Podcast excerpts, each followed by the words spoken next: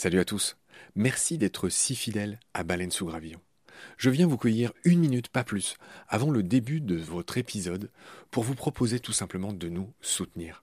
Offrez-nous une minute au moins de votre temps.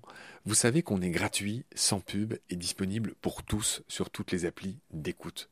Clairement, on a besoin de votre aide pour continuer à vivre. Et il y a plusieurs moyens simples de nous aider.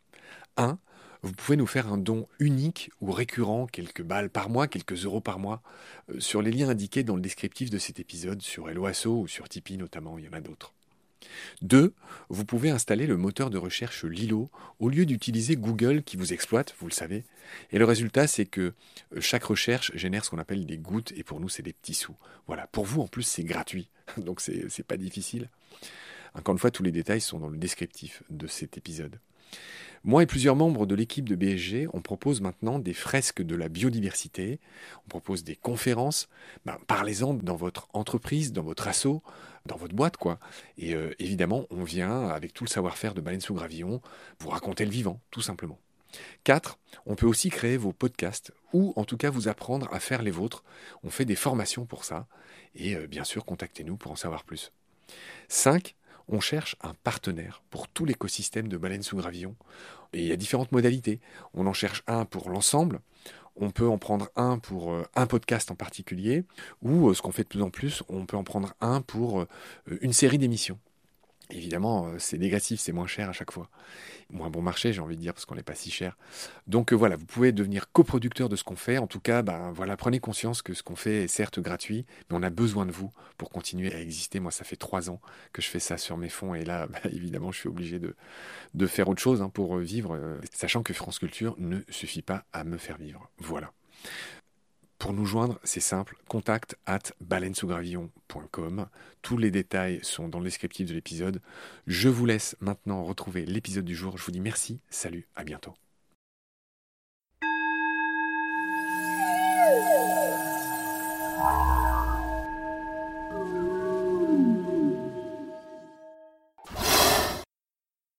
Salut à tous, je suis à Montier, Montier-en-Der, le festival de la photo animalière. Je retombe, j'allais dire, sur mon camarade Laurent Gélin qui nous a déjà consacré beaucoup de temps sur d'autres épisodes. Évidemment, Laurent Gélin, c'est le réalisateur de ce beau film qui s'appelle tout simplement Lynx. Euh, et ce qu'on n'avait pas raconté la première fois qu'on s'est vu, cher Laurent, salut au passage. Salut Marc. Ce qu'on n'avait pas raconté au passage, c'est que c'est un film qui t'a coûté, c'est un vilain mot, enfin en tout cas tu as, tu as donné euh, 7 ans de ta vie sur ce film Lynx qui a régalé euh, bah, évidemment euh, les spectateurs. Et c'est un truc dont on n'a pas parlé, mais tu vois, là on a beaucoup discuté après qu'on ait éteint le micro et tout, et je me suis quand même demandé, 7 ans euh, à filmer ça, tu dois avoir, comment dire, une relation assez solide. Euh, donc, euh, parle-nous un peu. C'est pas que indiscret ma question. C'est, tu me disais que c'est des conseils que tu donnes à des jeunes photographes ou à des jeunes cinéastes. Mais comment marier une vie tout court avec une vie de cinéaste? Quand tu parles de relations, c'est relations amoureuses ou sociales en tout cas. Mais c'est vrai que c'est ce que je réponds aux, jeunes photographes qui m'envoient des mails, qui me demandent comment devenir professionnel ou voilà, est-ce qu'il faut acheter tel matériel, est-ce qu'il faut connaître telle espèce, etc.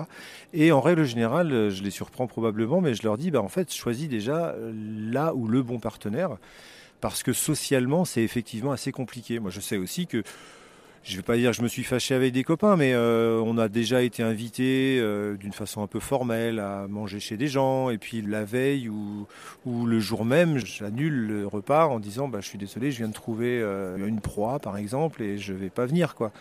Bah, certains vont complètement comprendre la situation, d'autres un peu plus difficilement. J'aime bien toujours raconter cette anecdote-là parce que ça nous fait marrer avec ma femme. J'ai effectivement une très très forte relation avec ma femme et mon fils, donc on s'entend tellement bien. Avant que mon fils naisse, je vais me balader justement euh, dans une des, régions que je, que je fréquente régulièrement. Je tombe sur un chamois mort. Je vois les, les, stigmates de prédation, je m'imagine que c'est quand même le lynx, donc je m'installe, je mets mon affût à une cinquantaine de mètres et j'attends, et j'attends la fin d'après-midi. Il y a un lynx absolument splendide qui sort, qui mange et qui se met sur une souche et qui littéralement pose. Hein, il, est, il, est, sur la souche, il se lèche. Qu'on voit dans le film, hein, je, je m'en souviens. Non, on voit pas, on voit pas. C'est parce que je faisais plutôt de la photo à l'époque. C'est 2012, hein, je te parle de ça, ça, ça, fait déjà un moment. Et la nuit tombe et euh, le lynx s'en va dans la, s'évanouit un peu dans la nuit. Et je regarde ces images dans mon affût, je fais des gros, enfin tu vois, je, grossis avec la loupe et je vois que en fait c'est pas un mâle mais c'est une femelle qui a des mamelles un peu gonflées. Et je me dis mais en fait euh, voilà c'est une femelle avec des jeunes. Et j'appelle ma femme et je lui dis écoute euh, demain c'est ton anniversaire, hein. on a des copains qui viennent, tout est organisé, tu vois, on va faire, mais je crois que je vais rester dormir dans l'affût parce que voilà, j'ai cette possibilité de voir des, vraiment des chatons. Tu vois, on est fin août, son anniversaire c'est le 25 août, et du coup on est encore avec des tout petits chatons. Ils sont encore magnifiques, ils sont mignons comme tout. Bah, évidemment, elle me dit, euh, bah oui, forcément, enfin, dans des situations, c'est tellement rare. Est-ce qu'on peut dire quand même le prénom de ta femme qui est une sainte? Qui s'appelle Marion, c'est vrai. Et Marion, par conséquent, me dit, bah écoute, oui, euh, vas-y, quoi, essaye. Et en fait, je suis resté quatre jours dans l'affût. Et le quatrième jour, la proie était quasiment terminée. Donc là, je me disais, je vais pas voir les petits.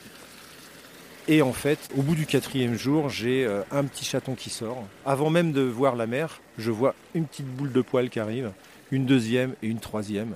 Et là, la mère arrive et ensuite, il passe toute la soirée. Euh. Alors, je fais très peu d'images parce qu'en fait, la lumière est très très faible. C'est presque la nuit. Mais euh, c'était un super moment. C'était un de mes premier moment euh, très très fort avec, avec cet animal. Quoi.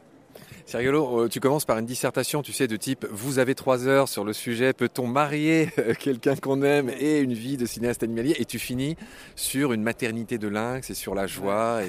Et quelque part, voilà, la boucle est bouclée. C'est ce que je dis souvent parce que voilà, je fais beaucoup d'interventions et de présentations du film ou bien du présentation du documentaire aussi. Et euh, je dis souvent aux gens, euh, me laissez pas trop parler parce que c'est quand même un sujet non seulement qui, a fait partie de ma vie pendant 12 ans, qui fait toujours partie de ma vie. Et c'est vraiment quelque chose qui m'anime. Enfin, depuis tout gamin, c'est vraiment quelque chose qui m'anime. L'approche animalière et bosser sur une espèce aussi emblématique, euh, ben, ça me transporte même encore maintenant, quoi. Tu as l'air plus disponible que Laurent Charbonnier qui t'a fait l'honneur de venir voir ton film. C'est marrant de vous voir en grande conversation à la sortie. C'était, chouette. C'est un truc que tu m'as dit dans, la dernière fois qu'on, s'est parlé, que je t'avoue, j'ai pas bien compris, parce que je pense que j'ai pas vu un des deux. Euh, tu m'as dit que tu avais fait un film sur le lynx, lynx, et que tu as fait un doc sur le lynx. Ils n'ont pas la même durée. Je t'ai demandé si c'était les mêmes images, tu m'as dit que non. Donc en fait, je, suis un peu perdu. Est-ce que pour le profane, tu pourrais expliquer la différence, mais aussi dans la conception, tu vois ce que je veux dire? C'est quoi la différence entre un film de cinéma et un doc pour la télé? Tu vois, mais vraiment pour quelqu'un qui n'aurait pas vu les deux, par exemple. Alors très typiquement, euh, il y a une temporalité, c'est-à-dire qu'il faut que tu fasses euh, minimum un film pour cinéma, c'est 1h16. Donc il faut que ton film soit plus long qu'une heure 16 pour pouvoir euh, prétendre à le projeter au cinéma. Alors le nôtre il fait 1 1 heure, 1 heure 25. Euh, et puis ensuite, bah, souvent les formats euh, télé c'est des 52 minutes. Et moi donc j'ai fait un film d'une heure 20 qui retrace la vie d'une famille de lynx. Donc là filmé évidemment totalement euh, dans le milieu naturel. C'est celui que j'ai vu. C'est celui que tu as probablement vu. Et puis, comme ça fait 50 ans presque, presque jour pour jour, j'allais dire, que le lynx est revenu euh, dans le Jura, puisqu'il a été réintroduit par les Suisses euh, en 72. pardon, je t'interromps, mais ne perds pas le fil, c'est un truc qu'on n'avait pas dit. Il a été réintroduit d'où? De Tchécoslovaquie? Ouais, exactement. En fait, les individus ont été euh, réintroduits, euh, ont été pris en Tchécoslovaquie, puis relâchés euh, d'abord dans l'Oberland bernois, donc dans les Préalpes, et ensuite dans le Jura. Et je trouvais que c'était un enfin moi avec le film, comme j'avais beaucoup beaucoup d'images aussi, de captures, d'interviews de copains, des scientifiques, etc. Ben en fait, on a fait un 52 minutes qui n'a vraiment rien à voir avec le film parce que c'est très didactique, mais on apprend à peu près tout sur le retour du lynx depuis 50 ans. D'accord, mais il y a un peu des images du film ou, pas du tout? En fait, toutes les images sont résolument différentes. Totalement différentes. D'ailleurs, j'ai utilisé beaucoup dans le documentaire euh, de 52 minutes, beaucoup d'images que j'avais fait avec des pièges vidéo. Euh, soit des pièges vidéo vraiment 4K, euh, des gros trucs que j'avais moi-même bricolés, ou bien dans certains cas des pièges vidéo plus classiques qu'on trouve dans le commerce. Merci pour ta grande disponibilité Laurent. Salut, à bientôt Marc.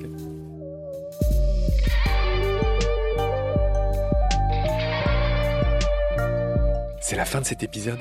Merci de l'avoir suivi. Pour continuer, nous avons besoin de votre soutien. Et vous pouvez nous aider simplement, en quelques clics et gratuitement. Il suffit par exemple d'utiliser le moteur de recherche solidaire Lilo.